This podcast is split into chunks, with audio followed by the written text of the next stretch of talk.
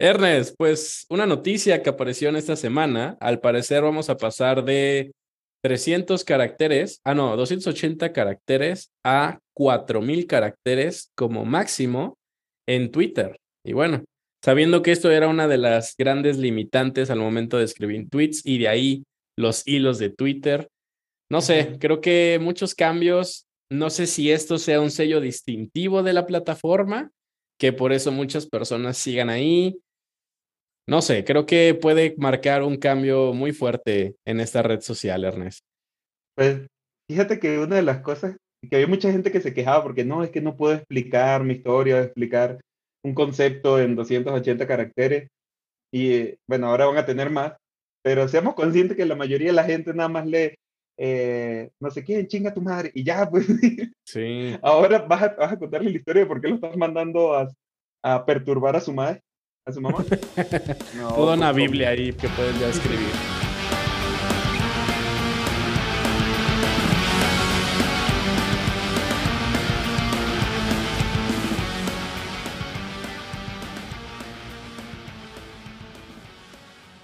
Alfred, hoy, hoy, hoy tenemos un episodio así muy inteligente, muy artificial, muy de inteligencia artificial. Es correcto, es correcto. Este nuevo tema que está en boca de todos, si ves blogs, si ves Twitter, si hasta los grupos de, en, la oficina ya están mandando que, oye, estoy probando esta nueva, eh, este, este chat GPT y intenté hacer esta pregunta y viene alguien y le responde, sí, yo he intentado hacer esto y esto y esto. el mundo de la tecnología está vuelto loco esta semana con esta, esta inteligencia artificial. A ver, es ¿qué correcto. Nos eso?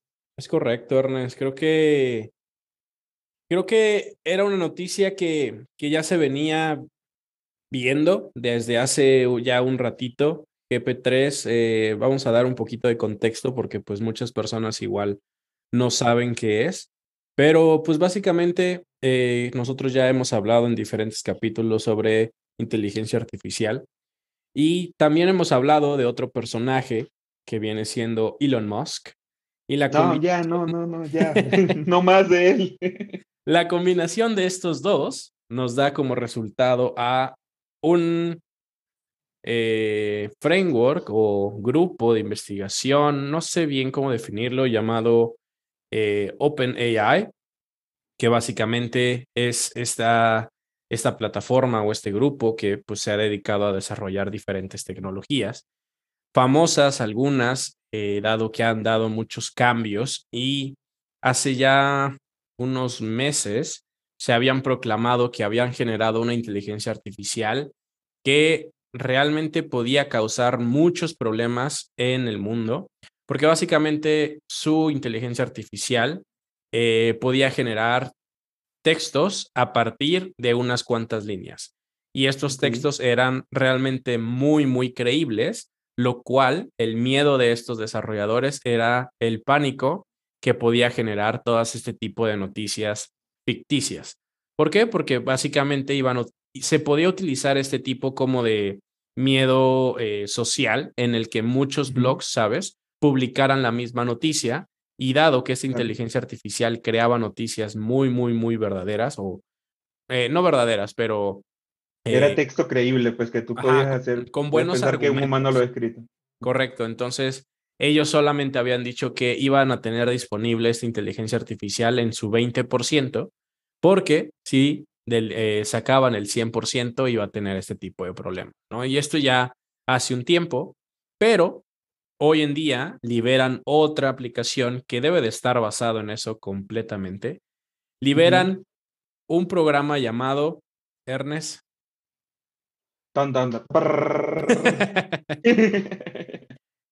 GPT, ¿cierto? Ajá, Y básicamente. chat adelante, pero sí, GPT. ah, bueno, chat GPT. Básicamente, eh, este chat es literal un chatbot que hemos ya eh, visto en muchas plataformas. Eh, cuando no. lo están utilizando ya, ¿no? Para su soporte. cuando te cancela Volaris, te manda con un chat que nunca sirve de nada, ¿no? Cuando te mueve algo Viva Aerobús te manda un WhatsApp que básicamente es un chatbot que tampoco sirve de nada, ¿no? Y el de Total, el de Total Play es bastante decente, pero igual el 80% de las cosas termina mandándote con alguien, pero es bastante decente al inicio. Sí, creo que ya muchas personas han empezado a optar este tipo de servicios de, de, de un bot, porque, pues bueno, hemos platicado también de, de, los beneficios, ¿no? En el hecho, como lo dices, en una primera línea de soporte, hay personas que tienen errores muy sencillos, entonces en vez de gastar un recurso humano, pues gastan mejor un recurso ficticio, que es este chatbot, que pues básicamente te puede llegar a resolver problemas básicos, ¿no? Y pues tu computadora, desconecta el cable y vuelve a conectar, cosas así. Claro, y, y básicamente cómo funciona este chatbot es entiende palabras claves en la frase que tú escribes, o bueno, pongamos en contexto, tenemos, tenemos los chatbots que podríamos decirlo muy, muy tontos en el sentido de que con base a una, ajá, con base a una respuesta reaccionan, pero esa respuesta está determinada por el propio chatbot, ¿no? Es decir, si quieres ayuda en uno, ta, ta, ta, ta, ta, dos, ta, ta, ta, ta, ta, y tú tienes que responder literal uno, dos, tres o el número que te marque. Si tú respondes algo fuera de ese contexto, automáticamente el bot se vuelve a reiniciar hasta que pueda entender la secuencia, ¿no? O te dice, esa opción no la conozco y te la vuelve a dar, ¿no? A volver a listar. Entonces, digamos que ese es el chatbot más, eh, pues, dummy, más, más absurdo, porque básicamente tú estás condicionando las respuestas recibidas para poder dar respuesta, ¿no?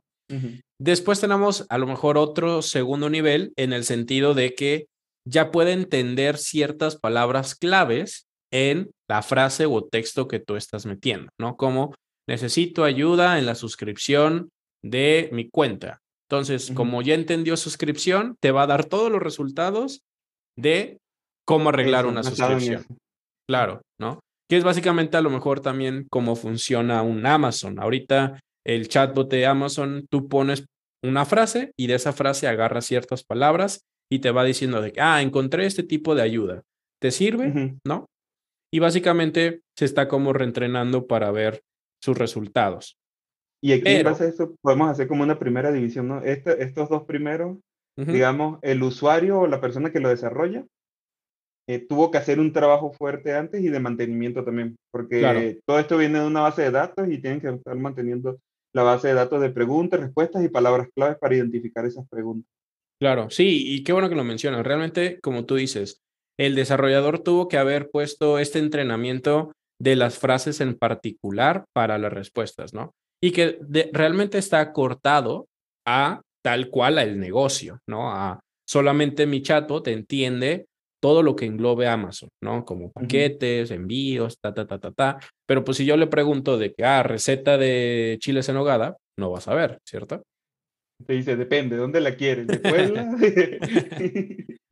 y después tenemos otro nivel todavía de mayor conocimiento, eh, que es básicamente ya un chatbot real, que con base a el entendimiento o lo que el usuario está escribiendo, el chatbot lo que hace es agarrar cada una de estas palabras pasarlo a través de una red neuronal, ¿no? O también dentro de un área en específica que se llama, eh, pues, text recognition o reconocimiento de texto, ¿no?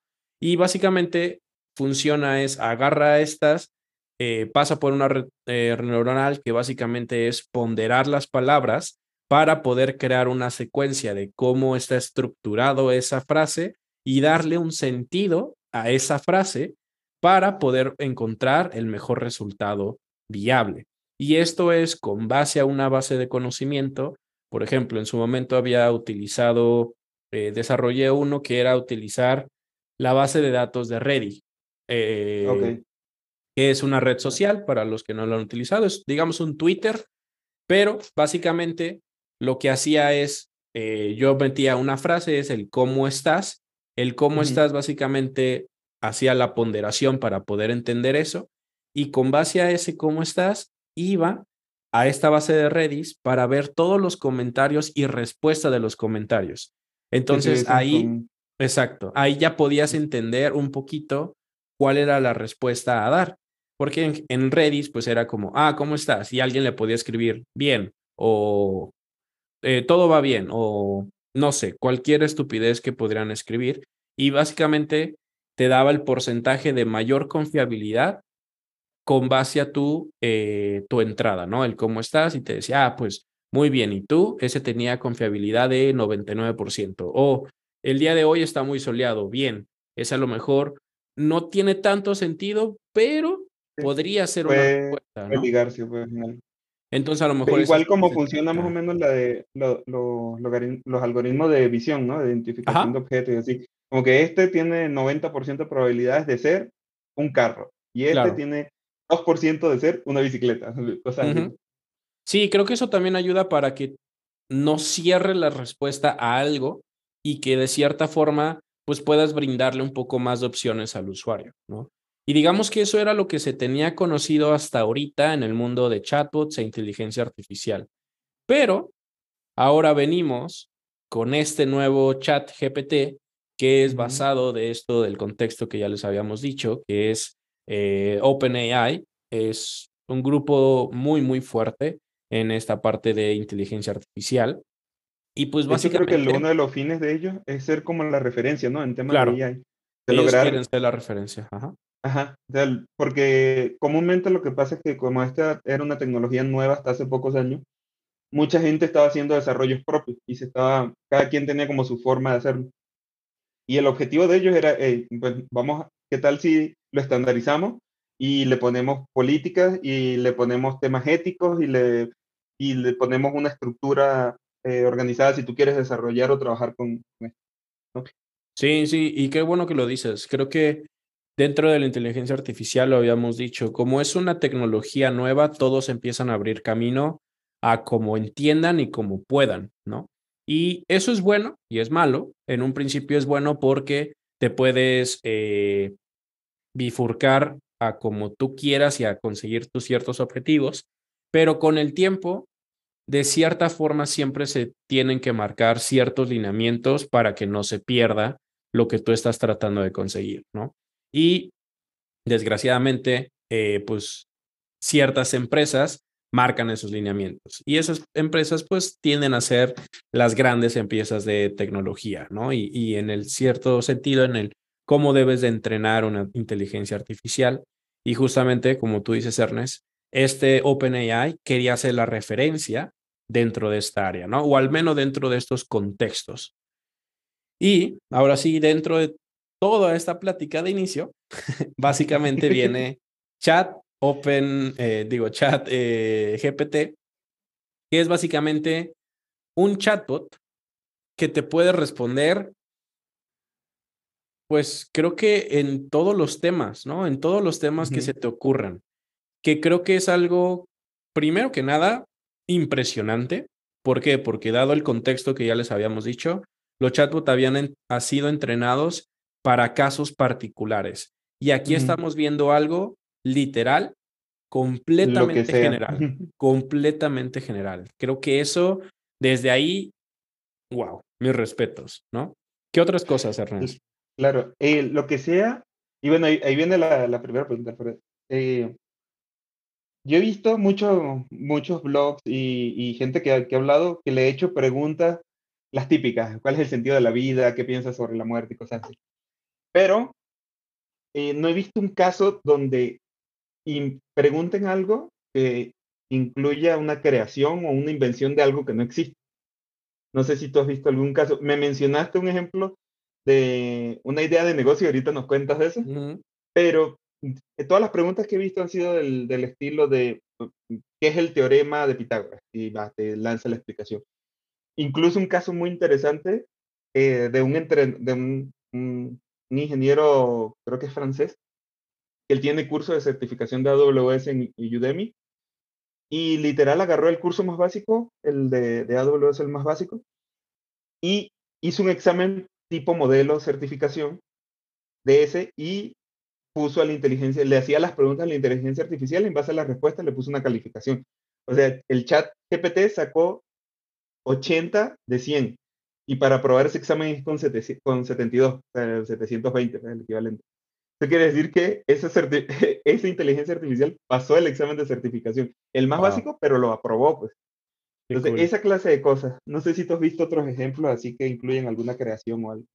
Sí, creo que, digo, hay, han habido ciertas cosas eh, que me han sorprendido, como te lo mencionaba, es que ese tipo de chatbot tiene respuestas a múltiples preguntas, ¿no? Por ejemplo, desde lo más básico, como tú lo mencionabas, o de lo más eh, trivial, que a lo mejor muchas personas quieren empezar a preguntar, es como de, ¿existe Dios o no existe Dios? ¿no? Respuestas que es como de, ah, una inteligencia artificial dijo que sí existe Dios y ¡pum! De ahí mil notas amarillas diciendo que existe, ¿no? O, no existe. Cadena de oración para que la, inteligencia artificial.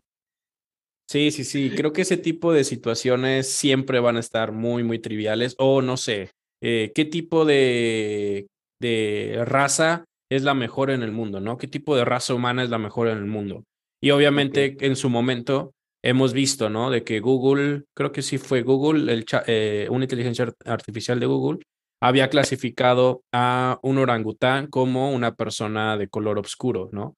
Y eso generó, puff, inmensidad de noticias de que cómo va a pasar esto, que ta, ta, ta. Y entonces creo que ahora eh, muchos quieren venir también como a hacer este tipo de preguntas, a ver qué encuentran para crear noticias, ¿no? Hasta ahorita no he visto nada. Creo que la inteligencia artificial. Sí, creo que hasta ahorita la inteligencia artificial de, de GPT sí ha marcado su lineamiento en el de ser muy punto medio, en el de que pues respuestas como de que no, pues eh, básicamente creo que el Dios existe eh, siempre y cuando tú tengas una creencia, ta, ta, ta, ¿no? O sea, como que respuestas muy neutras para no meterse a ningún lado que eso es otro tipo de situaciones que ya habíamos hablado, Ernest, en el sentido de que este tipo de chatbot sí o sí son entrenados por personas, ¿no? Entonces, las personas realmente a veces no tienen una democratización en la información que utilizan, ¿no? Y con base a lo que ellos piensan es bueno o malo.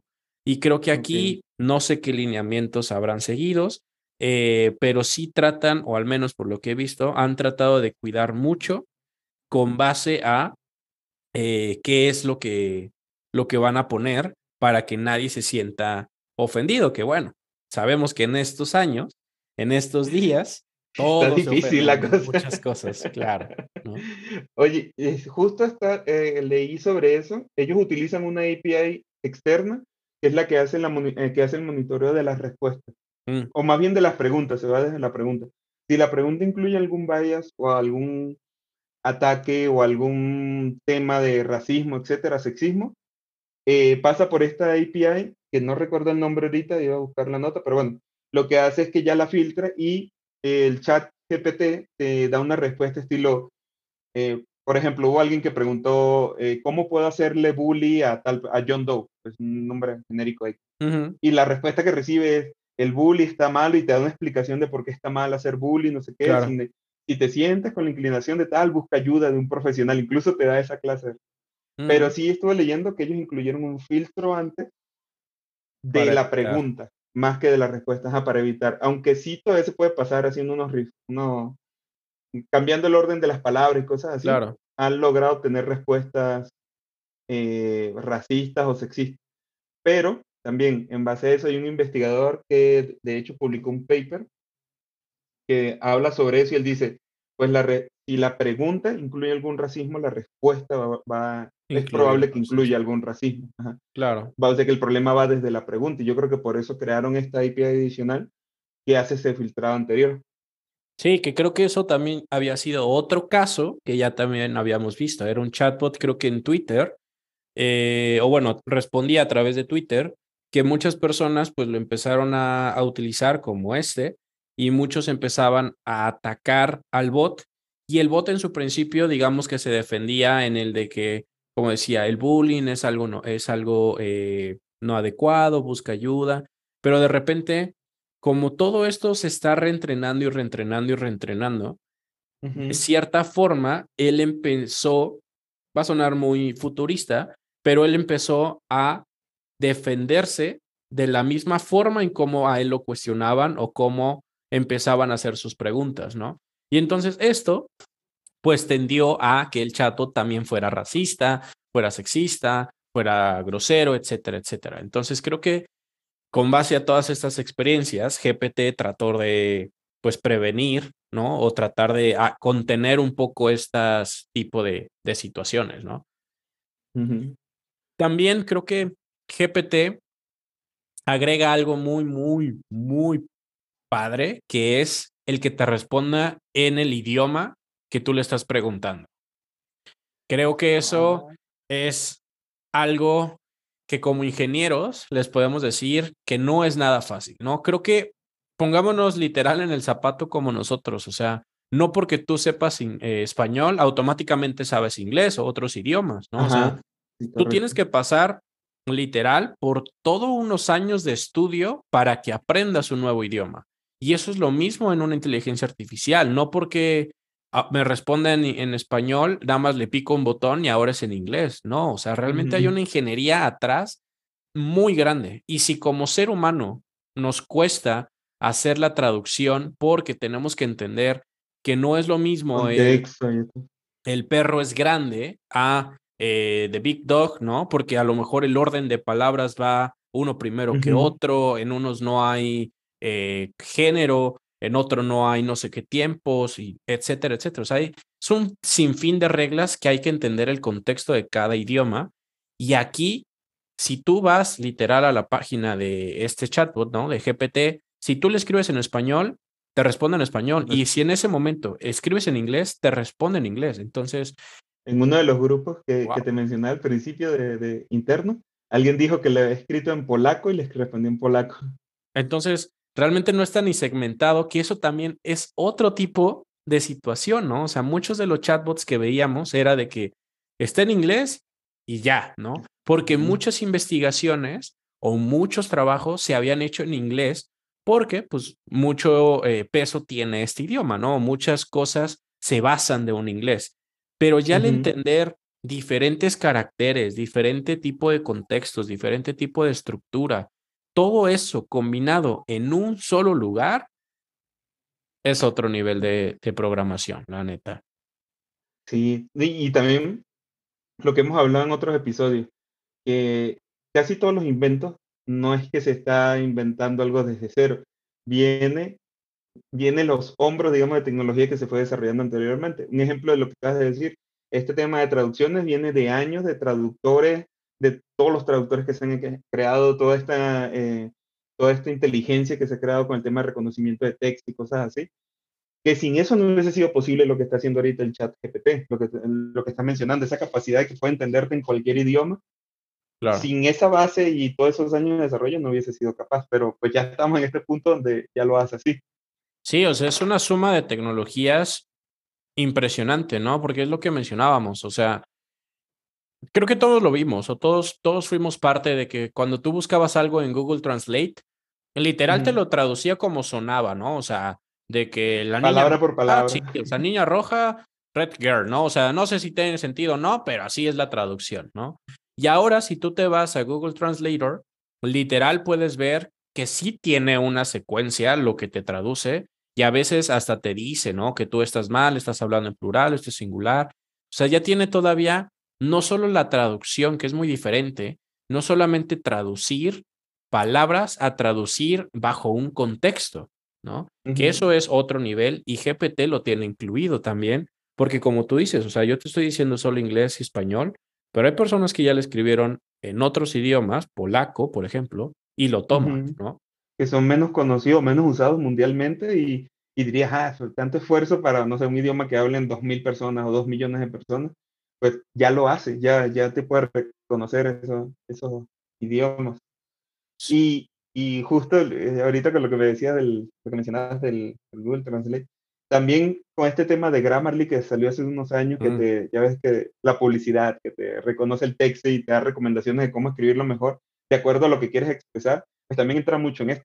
El, De acuerdo a lo que quieres expresar, pues ya él mismo te va dando una respuesta. Sí, sí. Y paréntesis aparte, algo que me di cuenta en estos días y se lo pasé al se lo pasé a un amigo, le dije, oye, ya el Google Meet me da recomendaciones en mexicano. Es que estaba hablando con un compañero Y me respondió, va, va, va, va, va.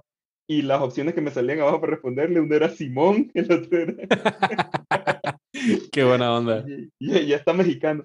Pero pues sí, va de todo esta, este tema de avance pues, de, de tecnología. Sí, o sea, es que realmente a veces creemos que es muy sencillo esto, pero de verdad el poder entender toda la ingeniería que hay atrás, como lo dices, o sea, no solamente es el lenguaje, sino los regionalismos, las nuevas palabras, ¿no? Porque ahora muchas palabras viejas ya no, ya no se utilizan, pero ahora ya existe como este mensaje, eh, perdón, lenguaje urbano, ¿no? Como el Simón, ¿no? O el ya estás, no sé, mil frases, ¿no? Que, el viento. Sí, ¿no? O sea, el, el poder entender ese tipo de cosas está muy difícil. Y otra de las situaciones que también ha causado mucho revuelo en la parte de GPT eh, es básicamente en el que te pueda ayudar a generar cosas. Y lo quiero aterrizar en específico a la parte de nosotros, ¿no? Como ingenieros de desarrollo, o bueno, en su momento ingenieros de desarrollo, básicamente eh, te ayuda a generar cosas. Es, por ejemplo, tú ahora contratas a un ingeniero y es como de, oye, quiero hacer una página web que tenga este tipo de cosas, ¿no? Si tú vas a GPT, le pones literal, quiero una página web que tenga un icono animado, se va a tardar y te va a dar el código tal cual de esa página web con ese, con ese eh, icono, ¿no? Y literal lo único que vas a tener que hacer es copiar y pegar. Entonces, eso te está empezando a generar otra nueva área de oportunidad para reducir personal. Porque si ahora... Y área de preocupación para los ingenieros que claro, van a reducir. Porque ahorita, por ejemplo, van a decir, ah, sí, pero pues te genera cosas básicas como de conexión a una base de datos o conectar una API, ¿no? O sea, cosas que, pues sí, o sea, tal bien como ingeniero llegas y dices, ah, pues reutilizo código. Sí, pero también hay que entender que pues Roma no se creó de la noche a la mañana. Y si ahorita ya te pueden crear puertas, ya te pueden crear cuartos, en unos años esos cuartos se convierten en casas y esos cuartos se convierten en viviendas y tu trabajo ya valió, literal. Creo que eso nos impulsa más a lo que hemos venido trabajando, hemos venido hablando en capítulos anteriores con el tema de educación y de hacer tus proyectos y eso, a que evoluciones tú también. O sea, si, si ya cualquier persona puede agarrar y decirle, oye, necesito una página eh, para que venda este producto y necesito que le hagas publicidad y le hagas el logo y ya te hace todo eso, pues la gente que antes tenías tres recursos para hacer eso, pues van a tener que evolucionar y buscar formas diferentes o quizás irse a otras áreas de desarrollo que ya no sea la web, porque a lo mejor ya la web está, está cubierta por, este, por esta inteligencia, ¿no? Sí, creo que, creo que también volvemos a ese punto y creo que ahora le vamos a empezar a dar más peso al, o debería de darse más peso al pensar que al hacer, ¿no? Porque el hacer pues realmente ya te lo va a poder hacer este tipo de chatbots, ¿no? En el de, quiero pensar en un proyecto que haga todo este tipo de cosas. Ah, oye, quiero que haga tal, tal, tal, tal, tal. Y él ya te lo va a dar, pero tú vas a tener que ahora construir. Literal, el chatbot te va a dar todos los recursos para construir lo que tú quieras. Entonces, siento que ahí las personas que más van a temer son aquellas personas que solamente saben hacer esa única cosa, ¿no? Que solamente de ahí no se, no, se, no se salen. Entonces, creo que vas a tener que empezar a migrar ese pensamiento de hacer a realmente pensar cómo utilizar estas tecnologías a tu beneficio. Porque si tú no lo piensas, créeme que las empresas lo van a hacer y van a empezar a reducir costos de ya todos los niveles, ¿no? Porque decíamos, ah, pues sí, los desarrolladores tienen chamba segura. Pues parece que no. Sí. Pues es que sí, y, solo tienes que ver los ejemplos, ¿no? Había empresas que antes tenían que comprar licencia para utilizar una suite de Office y de repente ahorita ya te la dan en la nube. Entonces es tan fácil como que una persona se mete en una página, ah, yo quiero una suscripción para 5, 6, 10, lo que sea, y ya. Ya le das una cuenta a cada uno y cada quien se mete en su explorador y ya tiene la suite de, del Office que quiera. Y, y pues antes también necesitabas una persona que te la instalara, ya no. Eh, toda esa clase de trabajo han tenido que ir evolucionando a un soporte más especializado y aquí les va, va a suceder lo mismo. Uh, quizás evolucionar a ser un curador de código, de alguien que revise lo que hace la inteligencia artificial o alguien que haga algo totalmente diferente. Sí, sí, creo que como todo, ¿no? Creo que todo en el mundo va evolucionando y literal, los que no evolucionan, pues son las personas que se van a quedar ahí y que tarde o temprano, pues este tipo de situaciones te van a alcanzar, ¿no? Creo que ahora se hace mucho énfasis como, ah, inteligencia artificial, ¿no? Pero antes era, pues no sé, a lo mejor hoy en día se siguen utilizando, pero, eh, no sé, caballos para arar la tierra, ¿no? A lo que lo vino a reemplazar, pues fueron los tractores, ¿no? Que a lo mejor el, el caballito, pues sigue siendo funcional dependiendo para cierto tipo de contextos, pero hoy en día, pues el tractor, tiempo, recurso, etcétera, etcétera, pues es a lo mejor más factible. Ya te hace todo. Que es literal lo que va a pasar en algún punto con este tipo de tecnologías, ¿no? O sea, creo que vamos a tener que ahora pensar cómo utilizarlo a nuestros beneficios y ser ese tipo de persona que domine o que garantice utilizarlo de la mejor forma para seguir estando en el mercado. Claro, claro. Y yo creo que por aquí cortamos este capítulo, pero vamos a hacer uno de dos episodios así de una vez. Pero vamos a cortar este por aquí. Sí, porque pues ya así, así nos vamos de vacaciones tranquilos en diciembre. Ya, ya me inspiré, ya me inspiré y me cortas. Muy mal. No, muy no, es porque ya, porque ya también para, para que hagamos un segundo capítulo y Está bien, me late, me late. Pues bueno, lo dejamos por aquí. Eh, todavía no les deseamos felices fiestas hasta el siguiente capítulo, así que cuídense, nos vemos. Bye bye. Bye bye.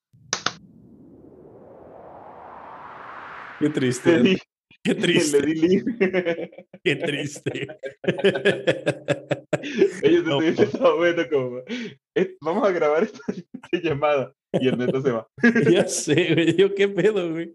Qué triste. que yo no he dado mi autorización para esta grabación. Ay, ahora sí, ahora sí, ahora sí.